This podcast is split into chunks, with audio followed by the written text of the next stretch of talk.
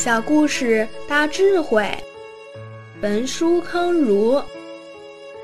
春秋战国时代，秦国有一位宰相叫李斯。李斯的嫉妒心很强，心胸很狭窄。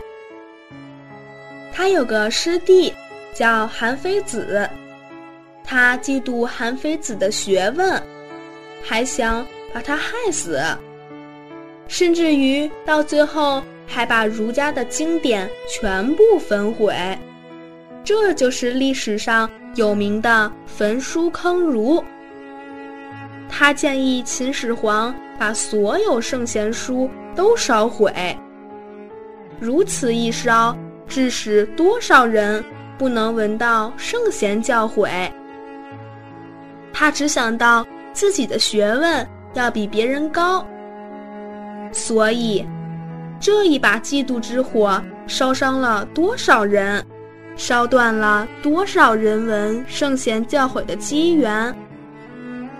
正因为他的嫉妒心，毕竟也没有好下场。他跟他的孩子都是被推到刑场腰斩而死，从腰部斩断。所以，害人者。